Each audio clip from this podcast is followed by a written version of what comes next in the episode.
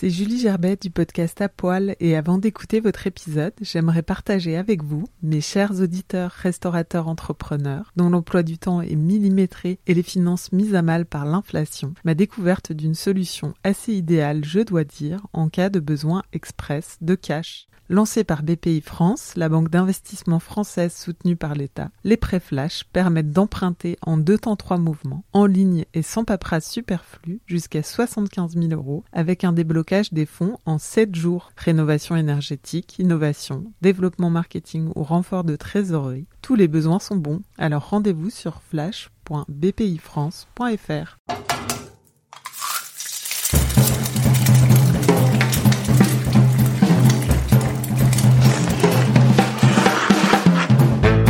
Et bienvenue dans un nouvel épisode d'Apoil. Je suis Julie Gerbet, la créatrice de ce podcast et aujourd'hui je reçois Camille Fourmont.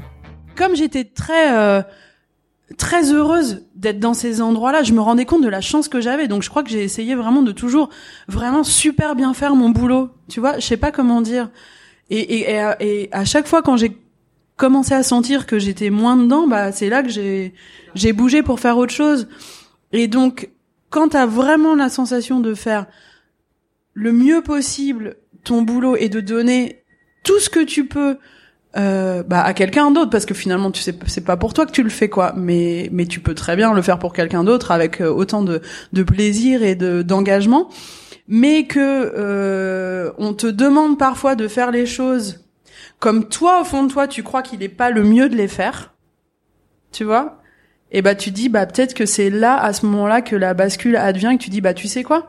Vu que je pense que là ce qu'on me demande c'est pas si bien bah je vais aller faire bien à ma façon bah pour moi peut-être Camille Fourmont est la Camille de la buvette, le très inspiré bar à vin du 11e arrondissement parisien.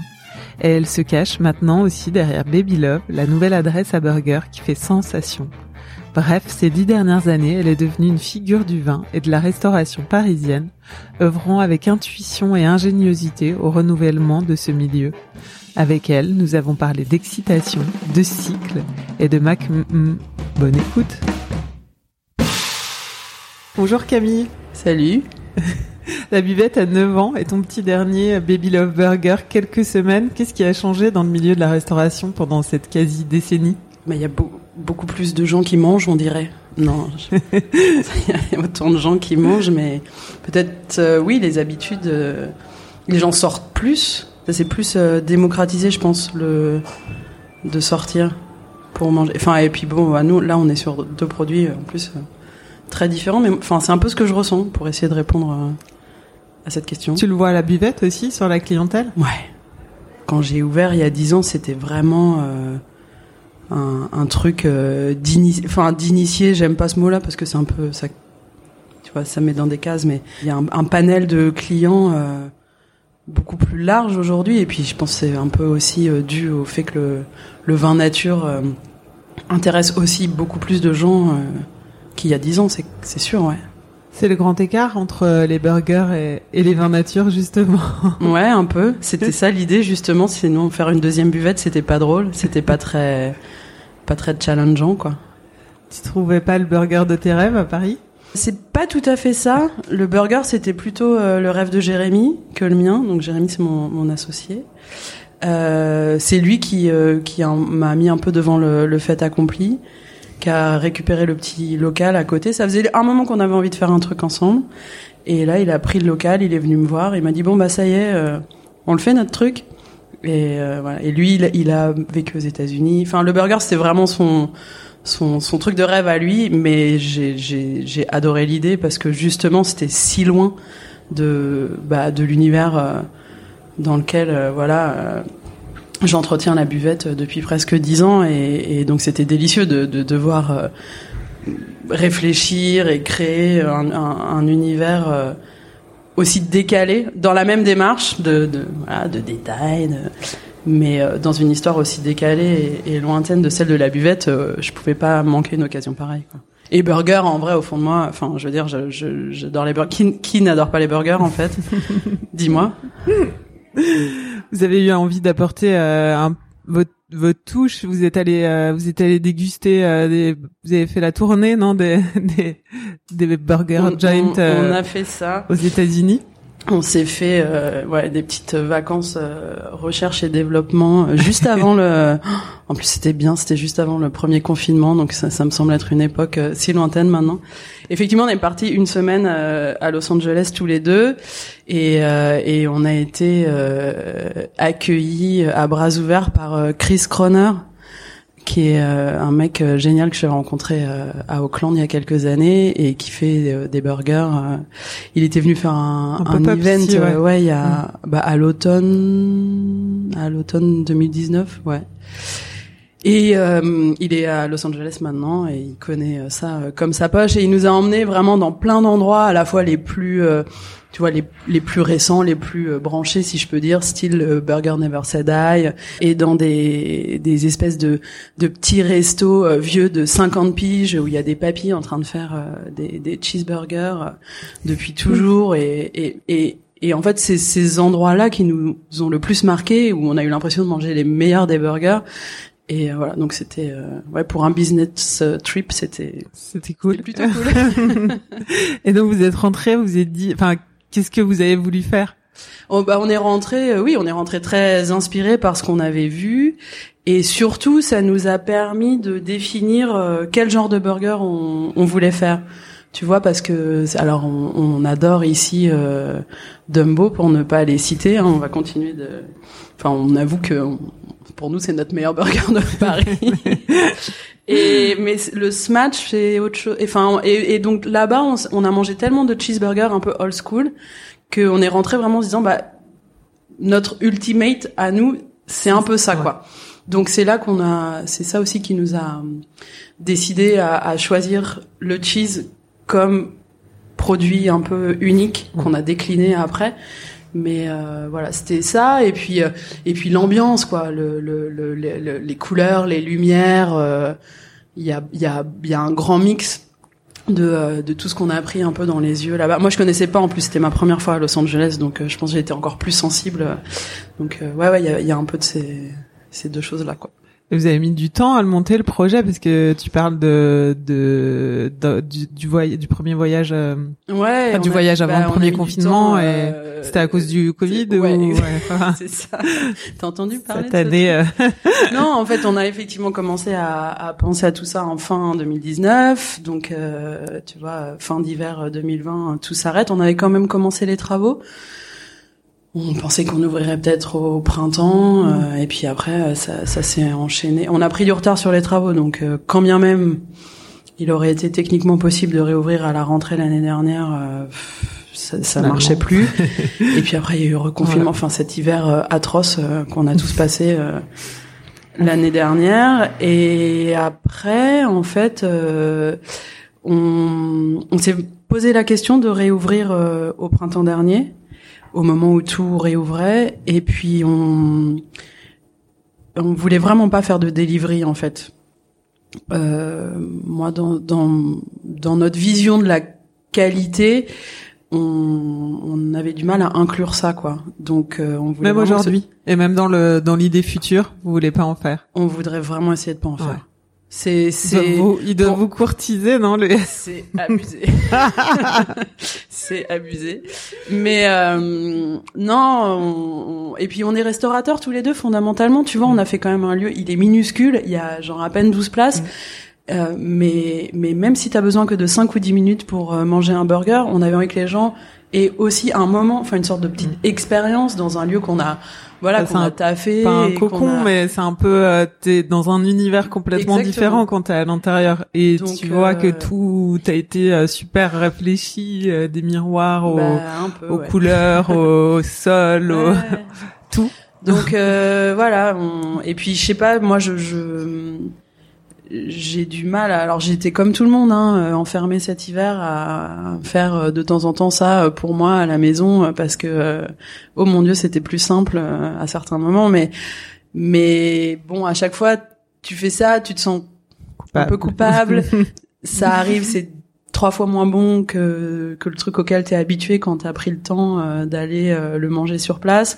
Enfin voilà, c'est un peu euh, contrariant et puis voilà. Donc vraiment, on on a fait le choix de pas le faire et puis on s'est dit, tu vois, on va on va se foirer quoi. Enfin, on on, on était tellement excités tous les deux à l'idée de de faire à nouveau une ouverture. Enfin, on en a, on en a une chacun à notre actif.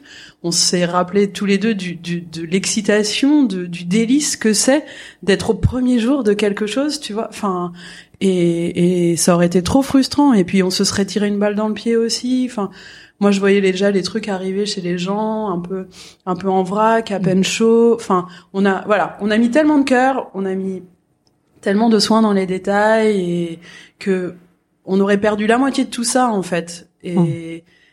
je pense que les gens se seraient même pas rendu compte que euh, que c'était plus mignon ou plus rigolo ou plus drôle ou ou même j'allais dire même pas encore meilleur, tu vois, enfin meilleur, je sais pas d'ailleurs meilleur par rapport à quoi, à qui, on s'en fout, mais ils se seraient même pas rendu compte que c'était bon si ça se trouve. Hmm. Donc euh, voilà, on a, enfin on, s'est beaucoup posé la question, mais on a beaucoup résisté. Et puis, bah, quand on voit qu'on a pu faire une vraie ouverture début septembre, quel kiff, quoi. Et tout ce temps, ça vous a donné, euh, ça vous a donné aussi euh, justement le temps de la réflexion, de soigner tous les détails dont tu parles, d'imaginer les détails et surtout on s'est entraîné quoi. Enfin c'est ah surtout Jérémy en Qui cuisine. A fait les recettes euh, vraiment le, le, le, le, travail acharné sur la création de la recette du buns, euh, la, la, recette de la sauce, euh, la panure du fried chicken, tout ça c'est Jérémy quoi. Moi j'arrivais, je croquais dedans, il me disait tu me dis si tu, tu trouves ça comment? Moi j'arrivais, voilà, j'arrivais, je goûtais et mais deux ans d'essai quasiment. Mais et puis et puis ouais ouais non mais vraiment enfin il est il est il est acharné pour ce genre de choses Jérémy c'est c'est impressionnant. Et et, et même à l'envoi enfin on faisait des, des services à blanc on en a fait pendant on distribuait les burgers dans tout le quartier on allait chez les voisins on en voulait un burger? Parce qu'on en avait fait euh, pour voir si ça sortait bien si ça sent... donc c'est vrai que le jour où on a ouvert on était c'était super on était rodés mais c'est bien c'est euh... plaisant.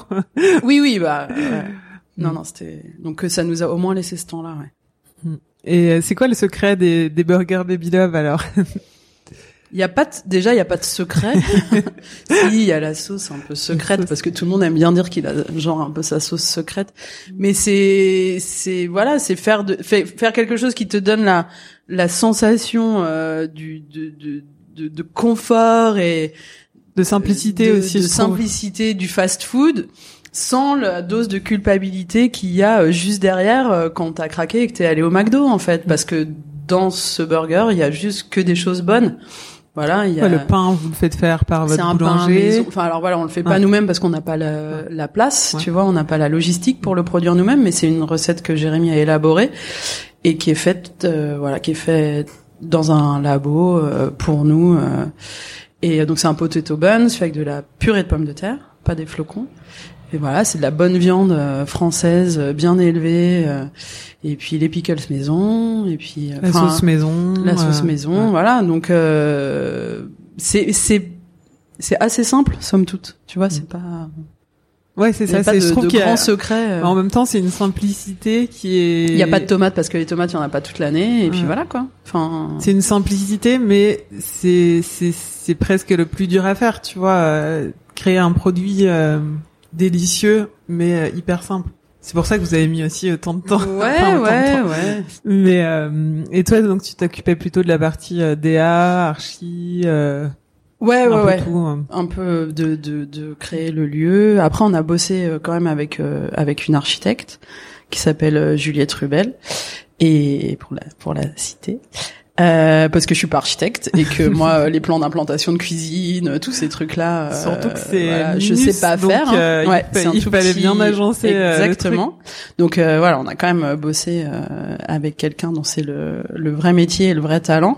Après c'est vrai que j'avais des idées un peu arrêtées sur mes inspirations en termes de déco et tout. Je j'avais envie de ce lieu un, un peu intemporel quoi. Enfin j'étais à New York il y a deux ans et au coin de de, Airbnb qu'on avait pris, il y avait une espèce de, de lieu ouvert jour et nuit.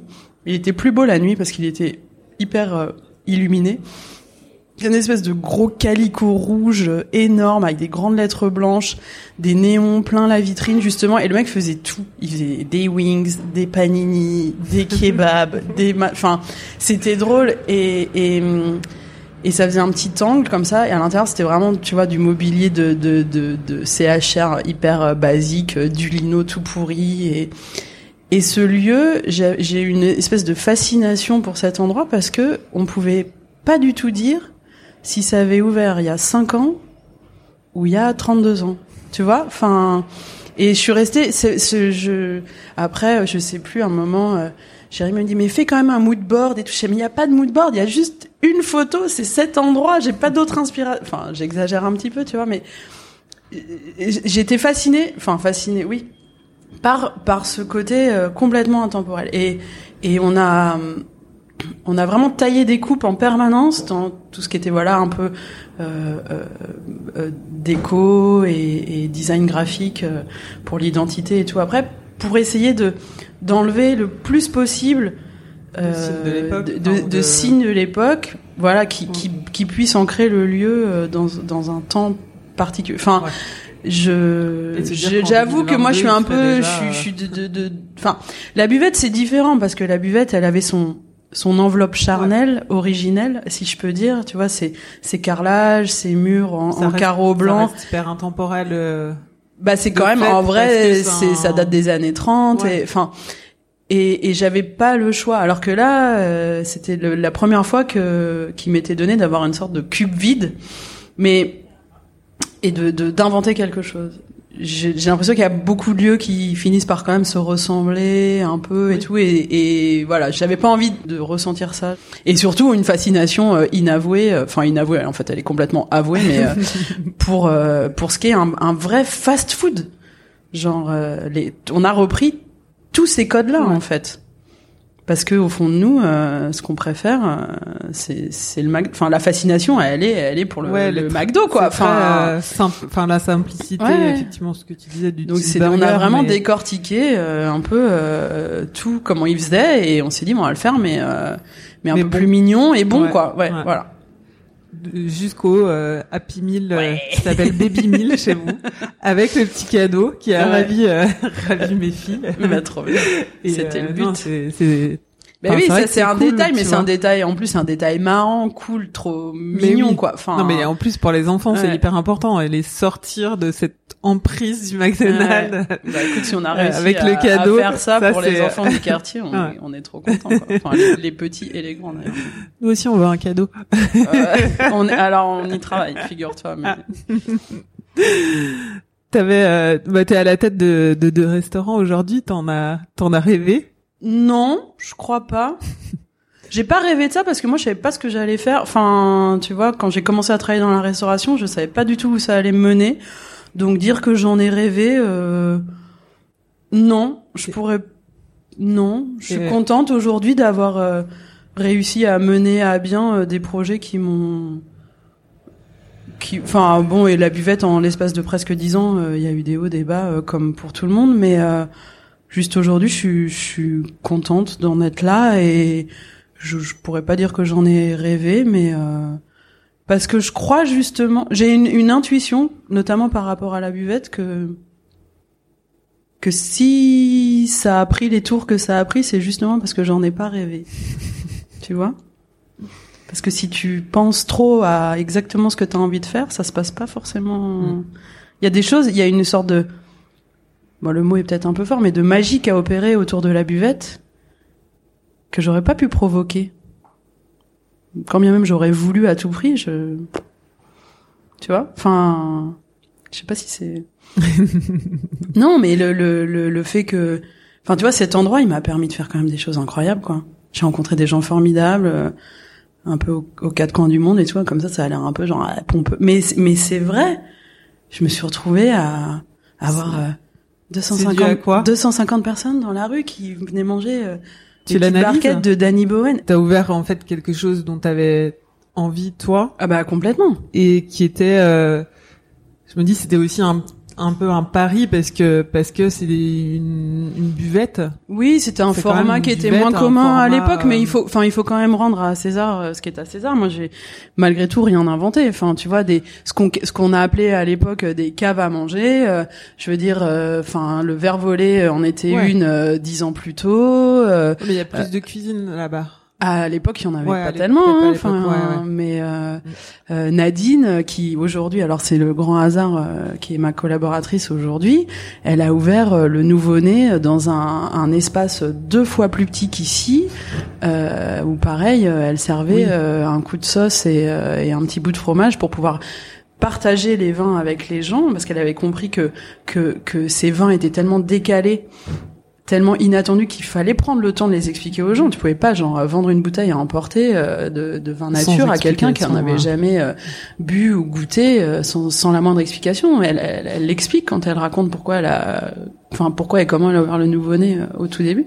Et ça c'était, elle me, enfin je sais plus exactement, mais c'est il y a quasiment 20 ans aussi. Donc, je veux dire, ce format, euh, Pierre Jean-Cou, tu vois, enfin, ça existait déjà. Il existait, mais d'avoir un lieu Enfin, oui, il existait. Je trouve d'avoir un lieu quand même avec une cuisine euh, bricolage. ouais, ouais, bah, enfin, avec pas de cuisine surtout. Pas de cuisine, ouais, pas de pas de cuisine. Euh, c'était euh, où tu, voilà, c'est quand même euh, osé. Je sais pas. Bah, c'est parce que moi je savais pas faire autre chose, tu vois. Et, et c'était aussi, euh, le, enfin l'obligation par rapport à la forme du lieu, le fait de pas avoir de licence de bar. Si tu veux garder les gens pour qu'ils aient le temps de prendre un petit verre euh, avec toi, entre guillemets, et eh ben il faut qu'ils mangent quelque chose. Moi, je suis toujours partie du principe que j'étais pas cuisinière. Et puis en plus, euh, enfin j'ai beaucoup trop de de d'amis dont c'est le vrai métier, le vrai talent aussi, enfin autour de moi pour euh, pour avoir jamais euh, eu envie de m'aventurer sur ce genre de terrain parce que je, je continue de de considérer que je sais pas faire, mais par contre bah je, avec les peut-être les petites expériences que j'ai accumulées j'ai eu la chance de de voir des choses quand même hyper intéressantes entre voilà bosser pour quelqu'un comme Iñaki ou, ou d'autres. Bah je me suis dit je, je, peux quand même trouver deux trois bons trucs à partager. Enfin je peux sans cuisiner prétendre à à nourrir les gens en tout cas. Voilà. Et sortir ça la différence. euh, t'as réussi aussi à sortir euh, tu vois de la planche de charcuterie et de fromage Ouais, bah ça c'est c'était un peu oui dès le début j'avais envie qu'il y ait un peu d'autres choses. euh, frais euh, oui oui. oui de saison qui change qui est des légumes oui alors ce qui est bizarre c'est que dix ans plus tard le, le, le cercle est un peu vicieux parce que en fait c'est quand même ça que les gens veulent. Et je me retrouve à changer la carte euh, beaucoup moins souvent qu'avant parce que parce que les gens veulent les les choses classiques d'ici tu vois et, et, donc tu te dis bah on est quand même là pour leur faire plaisir, donc je vais pas, euh, enfin tu vois, je vais pas les enlever de la carte, alors que voilà la la, la burrata, les haricots, euh, ils s'y attendent tellement et ils ont tellement envie de goûter ça que tu vas pas ah non j'ai changé ma carte, désolé les gars. Enfin alors bon bah des fois pour moi euh, ça peut être un peu Enfin, frustrant. Oui, frustrant. J'allais dire ennuyeux, mais frustrant, c'est le bon mot. Euh, mais bon, il faut se rappeler que fondamentalement, on est quand même là pour que les gens soient contents, quoi. Donc, euh, donc voilà. Donc c'est finalement, tu te retrouves presque euh, mm. dans un truc euh, où, c'est les, les gens qui décident. Euh, voilà. T'as commencé la restauration par hasard? Bah ouais, j'avais besoin de. Pendant tes études. Pendant tes études. Ouais, exactement. Puis je les ai vite Au Mama, au Mama Shelter Non, j'étais ah avant ça, avant le Mama, euh, j'ai passé deux ans dans un petit bistrot, euh, bah, juste à côté du Mama, dans le même quartier. Euh, j'ai zappé une, une, une étape, une, étape. Non, rue Saint-Blaise, tu vois la petite rue qui descend quasiment en face. Je bossais dans un bistrot là, et, et c'est là que les gars du Mama, en fait, pendant leurs travaux et tout, venaient tout le temps bouffer. C'est là que je les ai rencontrés et que au moment de l'ouverture, euh, ils m'ont, ils m'ont, voilà, ils m'ont débauché. Donc il y a eu ces deux années-là avant. Ouais. Donc Mama Shelter, puis euh, le Dauphin. Ouais, Dauphin. Deux ans. Un tout petit coup de château et puis euh, le Dauphin. Euh, ouais, pendant deux ans. L'ouverture, enfin quasiment l'ouverture et deux ans. Ouais. ouais. Et qu'est-ce qui t'a décidé à abandonner tes études pour pour la restauration? Bah c'est enfin c'est une histoire euh, un peu longue mais hum, je me je me ça faisait déjà 5 6 ans que je faisais mes mes études, j'ai été un peu lente. Tu les faisais traîner. ouais, je les faisais un peu traîner mais j'ai voyagé et tout donc euh, et en fait euh, je, je je rentrais dans une voie de quelque chose de d'extrêmement pointu et puis euh, surtout, euh, en fait, euh, avec le temps qui passait, j'avais commencé ce petit boulot, c'était vraiment un truc d'appoint que que je me rendais compte que je j'avais j'aurais vraiment du mal à professionnaliser quoi.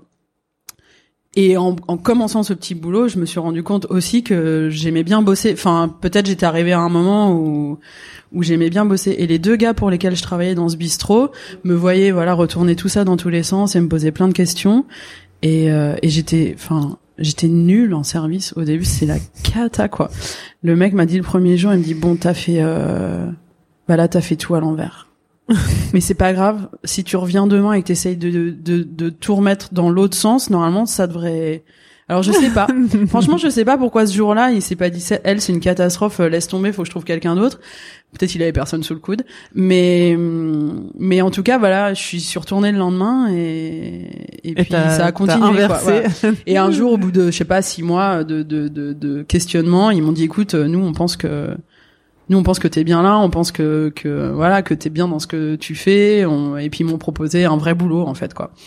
Donc là j'ai remué le truc dans tous les sens, j'ai fait genre ah non, c'est venu jeter un, un grand pavé dans la mare de toutes mes certitudes durement acquises les mois précédents. Et en fait j'ai commencé à bosser avec eux. Et, voilà. et le vin c'est arrivé euh, comment? Ça c'est arrivé doucement là. Hein avec euh, un des deux patrons euh, c'était pas spécialement euh, enfin tu vois nature ou quoi. On en, on en parlait pas beaucoup à l'époque de toute mm. façon.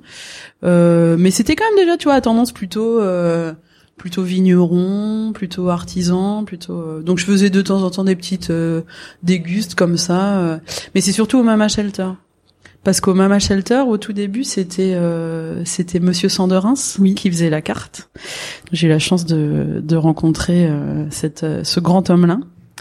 Et, euh, et lui, il bossait depuis, enfin depuis très très très longtemps avec une amie à lui, qui est agent de vigneron, qui s'appelle Daniel Géraud et qui est en plus euh, enfin voilà il, en plus d'être sa collaboratrice euh, était vraiment sa sa pote euh, de toujours. Je sais pas si on peut dire pote mais et, et c'est surtout grâce à elle en fait que enfin à l'époque tu vois il est enfin il y a longtemps déjà il était très connu pour pour son comment dirais Oui, les accords. Ouais, pour son soin et son attention aux accords entre les mets et les vins. Et, et finalement, euh, quand tu remontes un peu, c'est, enfin, c'était pas quand il a commencé à vraiment accorder beaucoup d'importance à ça, il y avait pas tant de gens qui faisaient ça.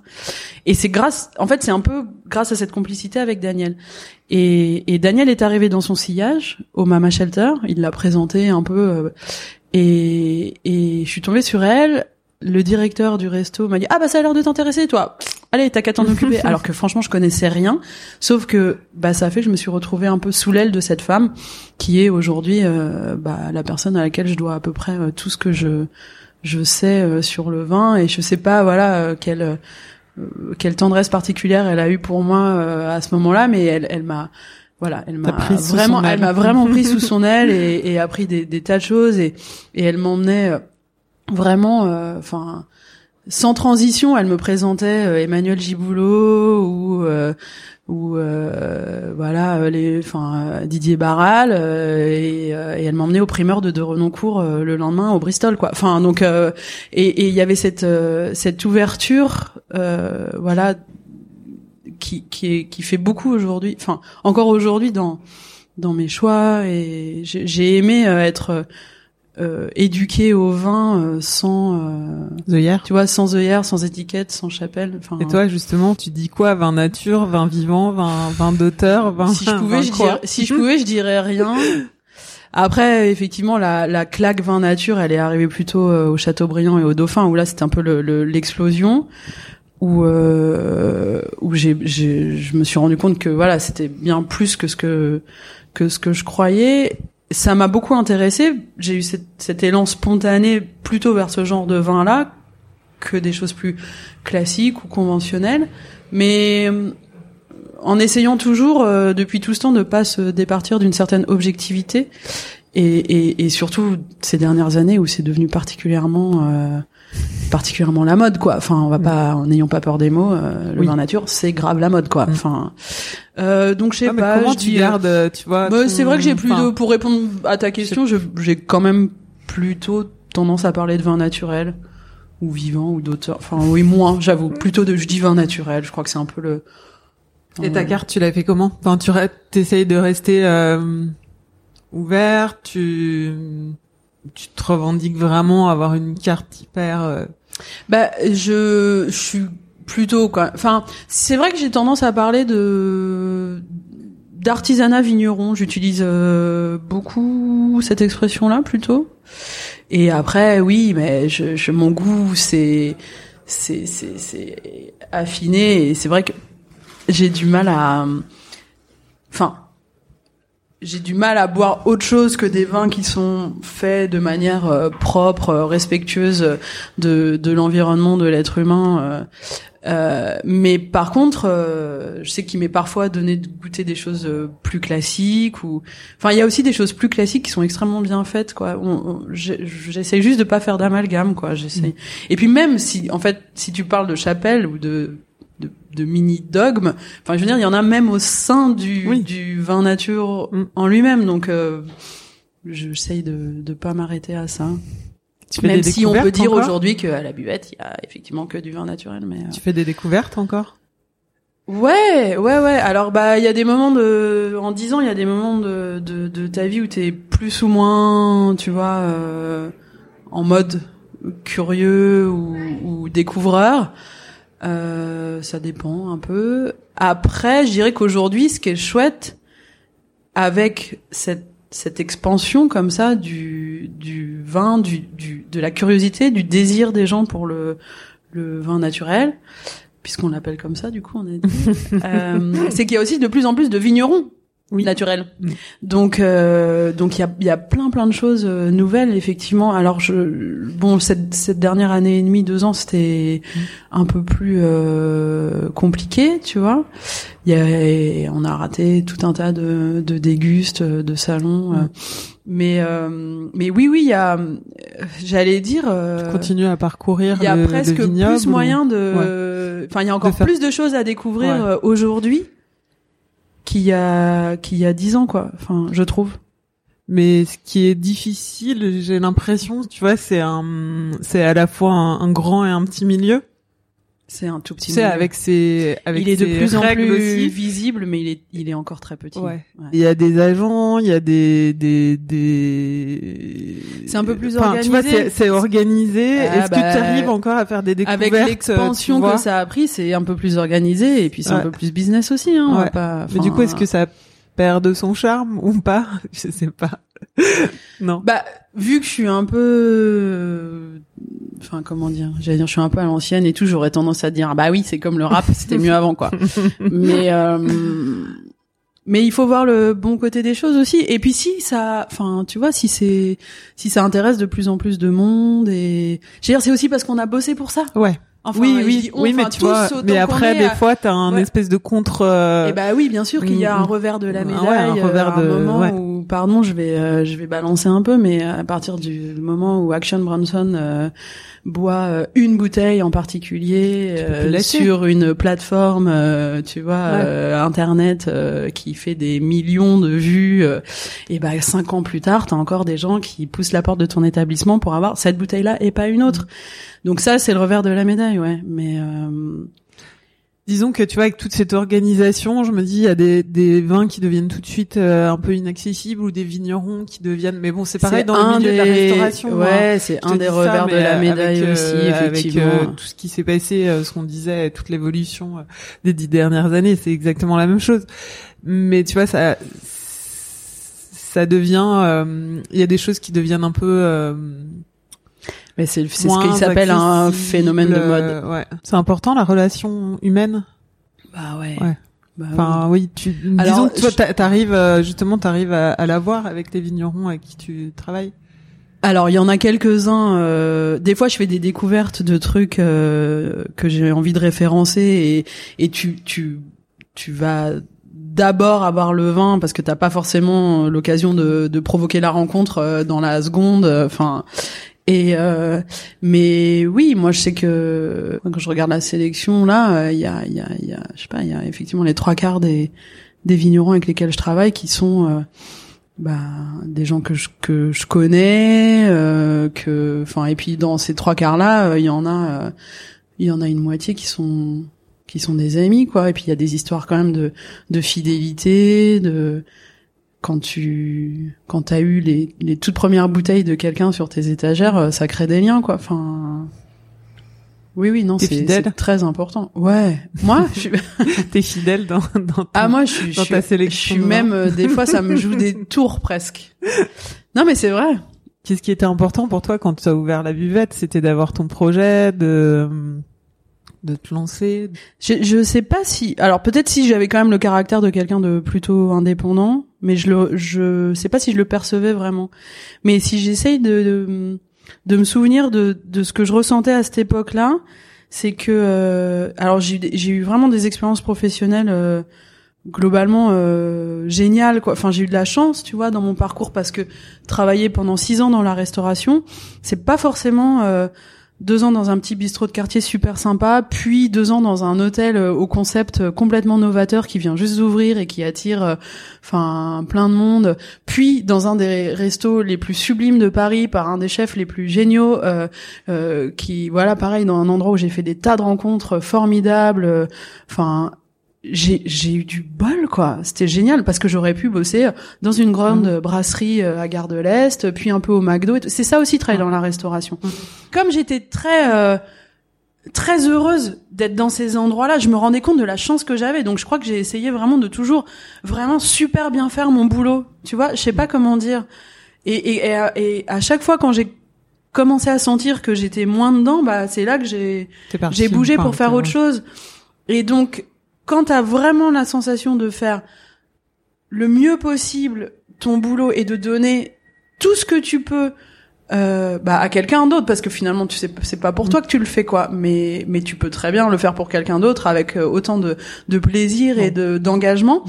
Mais que euh, on te demande parfois de faire les choses comme toi au fond de toi tu crois qu'il est pas le mieux de les faire. Tu vois? Et bah tu dis bah peut-être que c'est là à ce moment-là que la bascule advient et que tu dis bah tu sais quoi?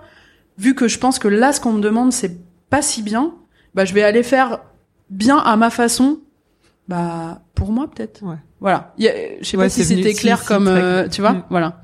Je crois que c'est vraiment ça que j'ai ressenti. Tu vois? quand t'as ouais c'est aussi un truc d'expérience où t'as envie de te faire confiance. Enfin tu sais que tu dois te faire confiance oui oui. peut-être Ouais, peut-être. Ouais. Sais que, enfin, bon, en tout cas, t'as envie d'essayer. Ouais, voilà. Oui, je dirais que c'était, c'était surtout ça. J'ai une question qui a rien à voir. Je passe du coq à l'âne. Euh, non, mais comme tu, je crois qu'on avait déjà eu cette discussion et, et c'est un truc, je trouve, qui est assez intéressant dans le milieu de la restauration et et non, c'est comment tu te protèges de l'alcool quand t'en vends. Enfin, tu vois, quand tu travailles dans la restauration. Alors, bah, je pense que tu passes. Euh, non, non, mais moi je trouve pas que ce soit tabou du tout. mais, je, pense que tu tu passes forcément par un moment où tu fais pas gaffe et où tu t'en protèges pas. Tu vois, enfin, surtout le moment un peu de la enfin de la découverte un peu du truc c'est trop facile quoi. Bah enfin, c'est tellement accessible et et puis c'est dans ça rentre dans une espèce de mœurs quoi. Enfin et euh, de, de je sais pas si on peut dire de mœurs professionnelles enfin bah oui oui. Et puis c'est juste que de pas enfin tu vois de de pas boire. En plus les clients euh, c'est festif euh, ouais ouais. alors moi je sais que euh, j'ai quand même euh, j'ai j'ai toujours eu cette espèce de principe et je peux pas dire d'où ça vient, mais de jamais boire quand je quand je bosse. C'était cette discussion qu'on d'avoir un, un verre derrière le comptoir là, ça me j'ai vu faire un peu et j'ai toujours un truc ça me rebutait. Même euh, comme je suis un peu un peu vieux jeu et bourré de principes euh, ça c'était en termes d'image que ça me plaisait pas quoi Après, euh, par contre, euh, j'ai picolé euh, après le service, euh, comme tout le monde, euh, pendant euh, des, des, des soirées, voire des nuits entières. Enfin, parce que c'est compliqué en plus, quoi. Tu tu bosses jusqu'à une heure, deux heures du mat, voire un peu plus. Les gens normaux sortent du taf à 17h, 19h, j'en sais rien. Ils vont faire des courses, ils vont chercher leurs enfants, ils font à manger, et ils passent leur soirée, et puis après ils regardent un film, et après ils vont se coucher. Bah quand tu finis ta journée de boulot à une heure du mat, il y a rien à faire de tout ça. Donc tu restes un peu avec tes collègues ou tes potes, et puis tu bois des coups, et puis le- si t'as envie d'aller te changer les idées et d'aller quelque part, bah le seul truc qui est ouvert à 2h30 du mat, c'est plutôt une boîte de nuit qu'un supermarché, tu vois. Enfin, non mais donc euh, c'est vite fait quoi. Après, euh, donc euh, moi j'ai eu voilà, euh, j'ai eu des, des grands moments euh, festifs et, euh, et arrosés de d'alcool. Surtout quand tu bosses dans des lieux où effectivement le vin nature euh, coule au robinet, euh, c'est facile quoi. Puis en plus tu culpabilises pas trop parce que en plus je bois des bons trucs tranquille. Euh, et après, euh, après ça, m'empêchait pas vraiment de continuer à me tenir à pas boire pendant le service. Ouais, ça, ça a toujours été un principe. Ça a toujours que été, tu- ouais. Et après ici, euh, enfin pendant la buvette, euh, il y a quelques années, j'ai eu un gros coup de fatigue et j'ai perdu mon odorat. Donc euh, c'est devenu bah, extrêmement handicapant au quotidien pour bosser. Avant le Covid. Ah ouais, c'était bien avant, ouais. Ouais, ouais. Et, et en fait, j'ai pas tout à fait perdu mon odorat. J'avais une sorte de, de trouble olfactif qui s'exprimait qu'au contact du vin. du vin. C'est-à-dire que quand je chantais un verre de vin, ça sentait le pot d'échappement de mobilette, quoi qu'il arrive. Alors que je pouvais sentir, euh, tu vois, euh, des, des, des écorces de mandarine ou un bouquet de fleurs, je sentais tout à fait correctement. Donc je pense que c'était plutôt... euh, Psychosomatique. Ouais. Non mais c'est vrai, c'est vrai. J'étais j'étais j'étais pas bien à ce moment-là. J'étais à un moment d'ici où j'étais dans un gros creux de vague et où, où tout était très dur. Et, et je pense que vraiment c'était un message de de mon corps à ma tête ou de ma tête à mon corps parce que je me suis rendu compte à ce moment-là que je buvais automatiquement en fait. Que j'étais euh, voilà, euh, je m'en rappelle très bien. J'ai dîné avec tout un, un un grand groupe de copines qui étaient mes super copines de la restauration que j'adore. On a fait un, un apéro, je sais plus où, mais après on a dîné au Châteaubriand.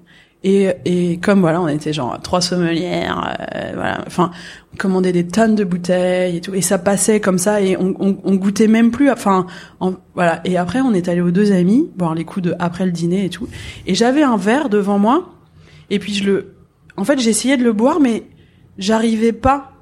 Parce qu'en fait, je, je, je, je, je me suis rendu compte qu'à à quel point je buvais ça presque comme de l'eau, à quel point en fait il y avait zéro plaisir à, à boire ça plutôt qu'autre chose. Mm. Et j'ai eu un peu peur. Et c'est c'est arrivé un peu tout au même moment. Donc euh, euh, je me suis dit, mais en fait, on, on, on a accès à des choses euh, quand même euh, rares, délicieuses, euh, bien faites et tout, mais on, on a à automatiser euh, cette consommation, ben on, on perd complètement la dimension du plaisir, alors que ça doit rester du plaisir. C'est comme, euh, mais j'avais le même rapport avec la, la bouffe à ce moment-là. C'est-à-dire que j'allais au resto tout le temps. Je prenais même pas mon petit déjeuner chez moi. Et donc en fait, quand tu regardes ta montre à 22 h en disant ah bah attends vite, on va manger chez Double Dragon et après on reviendra faire la vaisselle et faire la fermeture. Bah non, parce que Double Dragon n'est pas une cantine où tu vas cinq fois par semaine. Parce que si tu vas cinq fois par semaine chez Double Dragon, tu perds complètement. Je pense à ça parce que c'est en face et qu'on les adore et que. Mais bah tu perds complètement la dimension du plaisir que Mhm. tu es censé éprouver à aller chez Double Dragon ou ailleurs, tu vois. Et, pour l'alcool, c'était pareil. Donc euh, voilà, j'ai arrêté de boire pendant six mois. Et euh, mis à part euh, quelques railleries de tout le monde, parce que vu que quand tu bosses dans le vin, t'es pas censé arrêter de boire. Quand tu commandes, voilà, une tisane ou un Perrier, on se fout un peu de ta gueule, mais si tu sais pourquoi tu le fais, tu passes au-dessus, c'est pas très gênant. Donc j'ai pas bu pendant six mois, jusqu'à un jour, dont je me souviens très bien aussi, euh, où j'étais avec une copine, toujours de la même bande, à la cave Septime. J'ai vu une bouteille sur l'étagère, un, un vieux millésime de Sebrifo, les Sancerres de Sebrifo. Puis vraiment pas cher parce que Théo, il a quand même ça qu'il répercute pas tellement ses années de garde sur les prix de ses vins à la cave et quand même ça en fait des vraiment des des bons, bons deals plans. si tu ouais Ça, tu exactement. connais. Et là, j'ai dit putain, j'ai envie, de boire ça. Ouais. alors que j'étais en train de boire un jus d'abricot, quoi. Enfin, et et on a ouvert la bouteille, et là j'ai ressenti normalement. Alors après, ça a été pendant quelques temps un peu euh, deux pas en avant, un pas en arrière et tout, ce truc d'odorat, mais j'ai l'impression d'avoir retrouvé le plaisir. Euh, alors je te cache pas que ça enchaîné avec euh, une grossesse, euh, un bébé, un Covid euh, où j'étais à la campagne toute toute une première partie, tu vois, enfin un peu loin de, de, du milieu parisien et de, de, de mon boulot, euh, je, je, bois beaucoup beaucoup moins qu'avant. Ouais. Mais je suis, j'ai retrouvé ce, cette notion de plaisir. Ouais, le plaisir. Et maintenant, quand quand j'ouvre une bouteille ou que je choisis un verre, eh ben je je je salive quoi. Enfin, je je sais que je vais me faire kiffer. Et, et, ça m'arrive de temps en temps de euh, préférer ne pas reprendre un petit verre comme ça en plus parce que il est pas trop par rapport à au fait de tu vois de consommer de l'alcool. Enfin ça en fait je, je moi je devrais peut-être pas dire ça parce que mais je suis en bonne santé, je m'en fous, je peux boire euh, trois verres ou quatre au lieu de deux, c'est pas le problème. Mais c'est vraiment par rapport à cette notion de de plaisir que t'es censé en retirer, sinon ça, sinon c'est moins bien quoi. Voilà, je sais pas si si ça répond à la question. Bon, allez, on va passer à l'aller-retour. Ton plat préféré de tous les temps c'est dur. Ah, j'ai goûté un truc incroyable en Espagne dont je me souviendrai toute ma vie. J'en ai mangé qu'une fois. Ça s'appelle la caldereta. C'est de la langouste cuite dans une sauce euh, tomate à la fois fraîche et concentrée des gros éclats d'amandes fraîches parce que c'était la saison, donc côté un peu croustillant mais juteux, et dans un riz trop cuit, collant, tu vois. Mais et en fait la langouste, elle est cuite entière, mais dans la sauce. Donc si tu veux la manger, faut mettre les doigts dedans et t'en as partout parce qu'il faut la décortiquer dans la sauce tomate. C'est tu t'en voilà, tu t'en fous partout. Mais, euh, j'ai mangé ça qu'une fois. J'ai un souvenir impérissable de ce plat. je je, je, je, vendrais mon âme pour en manger là au, au, déjeuner tout à l'heure quoi. Ton livre de recettes fétiches euh, J'ai pensé à deux choses. Euh, J'adore le bouquin de, de Andrew Tarlow qui s'appelle Dinner at the Long Table. Qui est euh, Andrew Tarlow, c'est euh, c'est le génial fondateur de de Diner à New York Marlowe Hanson, Marlowe Daughter et tout. Il a fait un bouquin euh, qui, est, qui est presque autant un bouquin de d'art de, vivre euh, que de cuisine, mais je sais pas, j'adore ce livre, il est hyper inspirant et et j'aime beaucoup aussi le livre euh, de euh, il y a eu un, un, lieu à San Francisco qui s'appelle Bar Tartine qui n'existe plus alors que les tartines existent encore et euh, et il y a un bouquin vraiment sur les sur les techniques. Euh, bah ça s'appelle, je crois, euh, Bar Tartine, Technique and Recipes, et, et qui est une sorte de, enfin, de bible un peu, enfin, en tout cas un, un, un, livre dans lequel je trouve toujours plein d'inspiration et et d'envie. Enfin, voilà, j'aime beaucoup euh, aller farfouiller là-dedans quand je suis un peu en panne. Le dernier vin découvert c'est pas tout à fait le dernier, mais c'est celui dont j'ai envie de parler. Euh, c'est un domaine qui s'appelle la Petite Odyssée. C'est dans le sud de la France. C'est un, petit mec qui fait ses premiers millésimes. J'ai eu l'occasion de goûter un pétillant et un petit rouge euh, qui s'appelle Fury, qui était, euh, qui m'ont, qui m'ont énormément plu, qui m'ont touché, qui m'ont charmé, vraiment. Le truc le plus bizarre que t'aies mangé ou bu? C'était chez Kobe des Rameaux il y a des années. Et c'était du canard qui avait été maturé pendant plusieurs semaines. Et je l'ai mangé. Malgré le, l'odeur, le goût. je l'ai mangé parce que je me suis dit, si ce mec-là met ça dans mon assiette, je, je, je, je dois lui faire confiance. Tu vois, je, je peux pas, je, c'est sûr que ce mec-là met dans mon assiette quelque chose que je peux manger mais c'était de l'ordre du challenge quoi. C'était Et alors? Et eh bah c'est c'est passé, tu vois, mais c'était une une drôle d'expérience. Ton dernier meilleur repas? J'étais à Casa Camara euh, il y a un mois. C'est un resto en, en Espagne, au-dessus de San Sébastien, dans un petit estuaire. C'est un resto de, de cuisine espagnole euh, familiale euh, où on a mangé euh, juste euh, des clams persillés, du turbo au beurre noisette et du homard et c'est tout. Enfin, tu vois vraiment quelque chose de de super simple. c'est je, je et j'adore cet endroit. Cet endroit est, est vraiment magnifique et, et c'est ça que j'aime. Des choses toutes simples. Ouais, c'était. J'y étais allée il y a trois ans et je, je viens de passer trois ans à à repenser que à retourner dans cet endroit et j'y suis enfin retournée là il y a quelques semaines et c'était un vrai délice. Le chef ou la chef à suivre il euh, y en a pas que un, que une.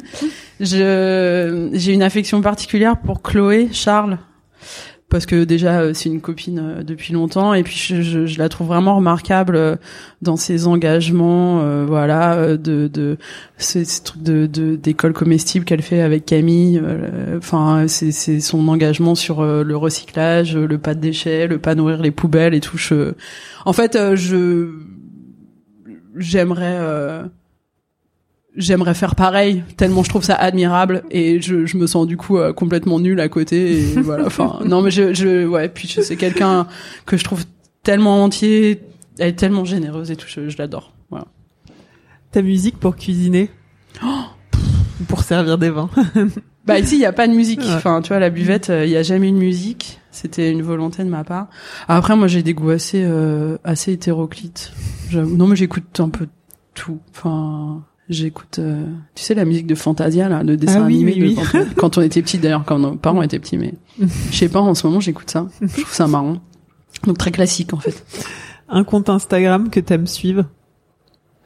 Je suis pas, euh... j'en suis pas beaucoup. Je suis surtout mes mes vrais amis, tu vois, enfin les vrais gens que je connais. non. Euh... Tu regardes et bah, dans les vrais gens que je connais et dans les vrais amis, j'aime le compte de Alix la cloche. Qui est marrant, euh... j'ai repensé en préparant l'interview, j'ai repensé au pop-up qu'elle avait fait ici. Ouais, qui a un univers euh, tellement personnel, tellement et, et ses, ses, photos Instagram sont sont toujours euh, à, à, la fois euh, très brutes et très poétiques et ouais voilà bah tiens c'est sans sans hésiter. Voilà. Ok, bon l'aller-retour est terminé. Sans être cuisinière, tu as, as un don pour les bricolages, les, les assaisonnements. C'est, c'est ça qui a plu, je pense aussi euh, dans, dans ce que tu proposais, ce qu'on disait tout à l'heure, euh, la fraîcheur, euh, sortir de peut-être ce qui était déjà vu. Est-ce qu'il y a une recette qui représente ce qui représente ça, qui représente la bah, buvette les haricots, les haricots. quoi. les haricots ouais. que je peux plus enlever de la carte sans que les, les gens fassent haricots. des manifs de il y a plus d'haricots, pourquoi il y a plus d'haricots, quand est-ce que ça revient les haricots? Donc finalement maintenant ils sont là, ils sont toujours là. Ouais, c'était c'est fou ce les truc. Les haricots aux petites fleurs. Ouais, alors c'est plus souvent des agrumes ouais, ouais, que. Des, des, fleurs d'ail des ours parce que malheureusement euh, la saison est beaucoup plus courte. Mais euh, ouais, c'est cette espèce de, de, de, conserve espagnole génialissime, de gros haricots blancs euh, hyper tendres, impeccablement cuits euh, et sur lequel on rajoute juste euh, de l'huile d'olive du sel, enfin des flocons de, de, sel un peu croquants et on râpe un zeste de citron ou de bergamote si c'est la saison, d'un agrume un peu plus mignon, un peu plus rare euh, quand c'est la pleine saison.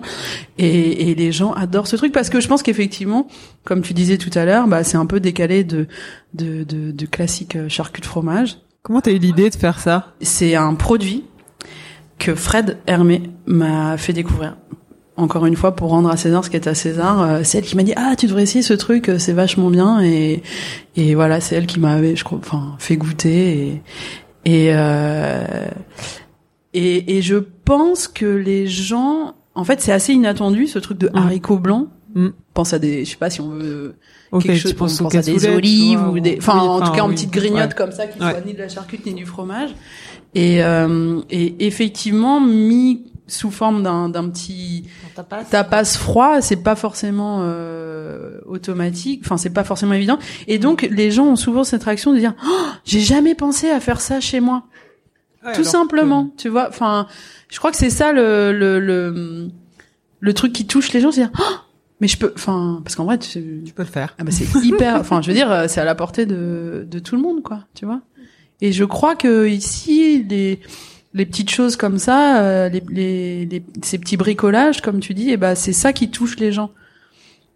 Disent, euh, Enfin, tu vois, tout le monde peut euh, battre une mode de beurre avec des paillettes d'algues dedans pour faire un beurre aux algues, quoi. Tu vois Non, mais c'est pas, c'est tout ce que je fais ici nécessite aucune, au- aucun savoir-faire, aucune technique culinaire, parce que tu Ouais, des des fois, idées. t'ouvres un En bouquin fait, de un assemblage. d'un chef, Ouais. et bah il y a, enfin, je veux dire, cuisiner, il faut parfois un peu de technique. Et donc c'est c'est ça peut être intimidant, ça peut être euh, tu vois, c'est même moi hein, je suis la première à des fois ouvrir des bouquins. Ah je ah bah non, je vais pas faire ça en fait quoi. Enfin non mais c'est vrai. Donc euh, donc je je je pense que c'est ça qui touche les un gens. peu, finalement, c'est assez. euh, Enfin, tu vois, c'est assez euh, semblable peut-être euh, au burger que vous faites Bah, c'est de euh, à l'assemblage. côté. C'est de l'assemblage. Enfin, de Ouais, il y a un petit peu plus de l'assemblage, prep, de- euh, cuisine. il y a un peu plus Non, de mais sur les c'est, burgers. tu vois, dans la simplicité, en fait, il y a une Oui, oui. simplicité apparente, mais avec des idées et des, des détails. Beaucoup de détails. Oui oui, de beaucoup de détails, ça c'est sûr, je peux pas c'est un mot qui est dans le Dans ton ADN. dans mon- c'est ça. Qu'est-ce que représente la cuisine pour toi au sens large aujourd'hui? pour quelqu'un comme moi, c'est carrément un art de vivre. Je cuisine déjà pas quasiment jamais pour moi, tu vois. Et donc aujourd'hui, euh, je cuisine pour ma fille, je cuisine pour mes amis. Donc euh, c'est un vecteur de, de, de partage, de partage. euh, bon bah quand même euh, la plupart du temps avec les gens que t'aimes et euh, Et qu'est-ce qui guide tes, tes envies, tes projets? Tu parlais euh, tout à l'heure de, de faire plaisir aux gens, finalement, euh, tu vois, en n'enlevant pas les recettes, euh, même si toi ça te saoulait euh, de, de, de, de faire tout le temps ces haricots, par exemple. Enfin, tu vois, qu'est-ce qui guide euh, Bah, c'est vrai que ici, euh, en ce moment, je dans dans cette démarche-là, bah, je je, moi, je sais pas si je devrais dire ça, mais bah, pour moi, c'est facile, un peu, ça tourne tout seul, quoi. Ça me challenge pas trop et euh, donc, euh, mais je, je ressors un peu d'un truc compliqué là et, et j'ai un peu envie de j'ai j'ai de nouveau envie de faire plus de choses pour ici donc euh, j'ai- j'ai voilà maintenant que Baby Love euh, tourne et roule euh, j'ai j'ai un peu envie de revenir ici alors j'ai pas changé le concept hein, mais de me remettre peut-être effectivement comme tu disais tout à l'heure à à, à chercher euh, plus de choses nouvelles et tout ça parce que à, à vouloir faire plaisir aux gens quand ils attendent à des choses que tu sais faire un peu par cœur, bah c'est vrai que tu, tu peux t'endormir un peu sur tes lauriers. euh, C'est pas très, en tout cas, bah, tomber toi, dans une espèce moins- de routine Ouais. comme ça. Et là, je sens, voilà, je sens que j'ai, c'est pas depuis très longtemps, mais j'ai envie de de sortir un peu de ça. Voilà. Comment tu te présentes aujourd'hui? Ben. Enfin, est-ce que tu te présentes Je me toujours comme présente une assembleuse de goût Ouais, ça c'était un truc de Fred. Non, j'allais dire, je me, c'est quand, c'est pas moi, je me présente pas comme ça, mais les gens Non. me présentent, c'est Camille de la buvette, comme si c'était une, une Non, particule. mais est-ce que tu Non, mais- te... Bah non, C'est je bien. sais pas. Je... De la buvette. Bah moi, je suis pas. euh, Non, mais tu te présentes, enfin, comment pas tu te sens? sommelière Comment parce que tu te j'ai sens? pas- j'ai Est-ce que pas tu te sens sommelière? Est-ce que tu te sens Non, parce que j'ai même pas la formation académique euh, pour ça. Tu vois, il y a des gens qui ont fait des études pour ça. Enfin, Et je tu te sens oui je me sens restauratrice parce que parce que finalement euh, bah aujourd'hui j'ai j'ai j'ai créé des lieux qui reçoivent enfin qui accueillent des gens pour manger Ouais. et boire voilà enfin donc euh, Qu'est-ce que tu vas marquer sur la fiche de, de renseignement de l'école quand ta fille, euh, tu vois, c'est ça aussi. pendant pendant longtemps j'ai mis caviste Ouais. voilà et ouais, dans dans dans deux ans, quand non dans un an, deux ans. Oula, ça va passer vite. oui, je mettrais restauratrice, je pense. Oui, je mettrais ça. Ouais. Les réseaux sociaux ont pris une place hyper importante dans la restauration et dans la vie même en général. Ils sont importants pour euh, pour tes business aujourd'hui? Bah, je peux pas dire non, tu vois, parce que oui, en, en toute euh, objectivité, euh, on- enfin, en fait, qu'on le veuille ou non, euh, oui, ça a pris une place importante. C'est c'est par là qu'on communique. En fait, aujourd'hui, Enfin, Tu part, changes, en euh, cas, part quand tu modifies tes ont, horaires à cause du Covid et tout, euh, tu le mets sur ta page Instagram, quasiment plus sur Google euh, ni sur ta propre porte, quoi. Tu vois. Enfin, non, mais c'est vrai. Quand tu dis ah exceptionnellement on est fermé aujourd'hui, c'est sur c'est en story sur Instagram, quoi. Enfin. Après, euh... Tu vois quelle part d'importance finalement ils ont C'est euh, une grosse part. Bah euh, moi je l'utilise euh, pa- parce que effectivement je me sens un peu obligée, je l'utilise comme un outil. Tu vois, enfin c'est une contrainte. un- non, je m'en fais pas une contrainte. Euh, Je suis pas du tout euh, du genre à me dire oh, j'ai pas posté pendant une semaine. Enfin non. Non, mais c'est vrai que autant euh, je, quand j'ai commencé Instagram, euh, j'avais j'avais tendance à moins faire de de frontières euh, entre euh, le, le pro, le perso et tout. Je mélangeais un peu tout. Autant c'est vrai que maintenant, je trouve que ça a pris tellement d'ampleur que je m'en cantonne à quand même à, à la buvette euh, 99% de choses euh, professionnelles. Et le compte de Baby Love, euh, il a été euh, voilà euh, étudié, euh, enfin étudié entre guillemets. Pour être un truc euh, complètement pro et informatif qu'on veut, voilà, qu'on fait mignon, joli avec des belles Ouais. photos et tout, mais euh, voilà. Je, je suis un peu, euh, je me protège un peu de ça. Je, je l'utilise parce que on est comme un peu obligé, mais je j'en abuse pas. Tu vois, je j'ai pas des milliers d'abonnements. Je, encore une fois, je, je souvent je supprime des des trucs en me disant bah non mais ça j'ai pas regardé depuis trop longtemps puis je m'en fous.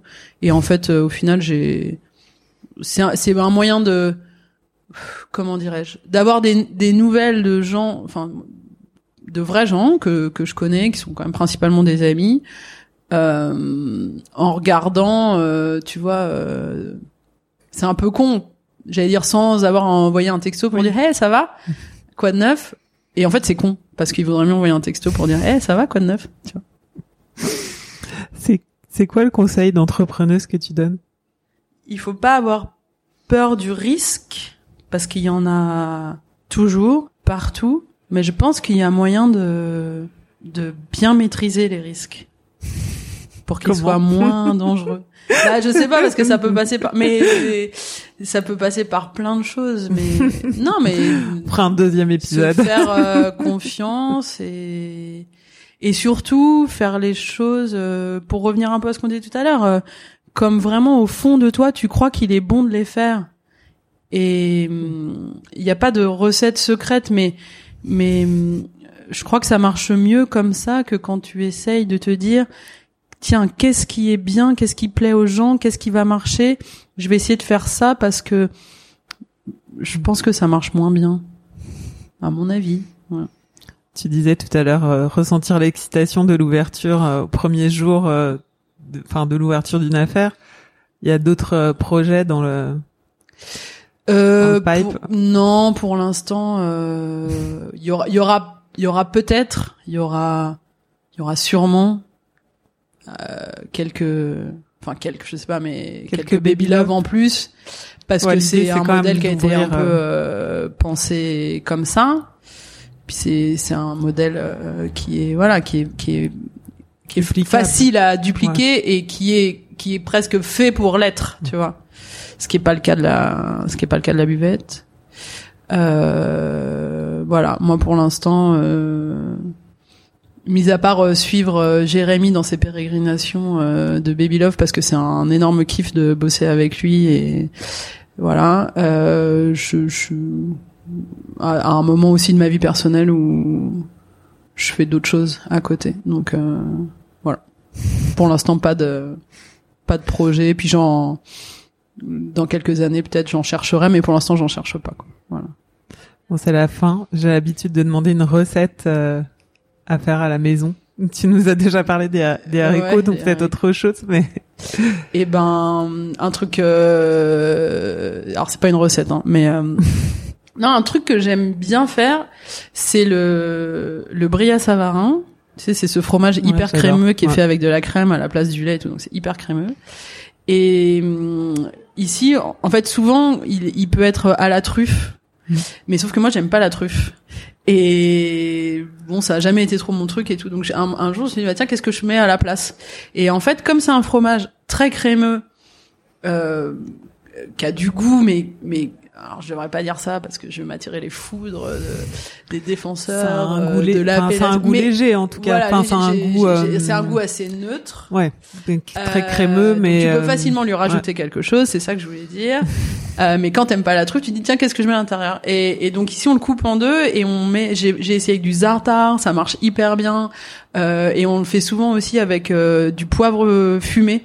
En fait, euh, il y a un, un, un- bah, dans le centre de Paris, il y a une épicerie folle bah, de, de Rollinger, le comptoir des épices, qui a, qui a une collection de poivres absolument incroyable. C'est, c'est fascinant d'aller, euh, enfin, goûter, euh, déguster, sentir. euh. Donc on le fait ici, on le fait beaucoup avec un, un poivre fumé. C'est hyper intéressant. Mais en fait, ça peut être, euh, Tu mets en grain ou tu le mous? Je le mou. Tu ouais, le ouais, mous? Oui, oui, parce Tu, en qu'en mets- tu ça- dois en mettre une bonne couche. Ouais, faut en mettre pour qu'il y en ait un, une, une, une, une couche bien noire, quoi. Enfin, voilà. Mm. Que... Et tu laisses infuser un peu? Enfin, un peu. hum, On fait un peu, des fois on fait un peu au fur et à mesure. On essaie d'en Ouais. avoir toujours un ou deux d'avance, euh, mais euh, c'est de- c'est- ça dépend. Ça, c'est assez parfumé, donc il y a pas tellement besoin de le laisser euh, reposer.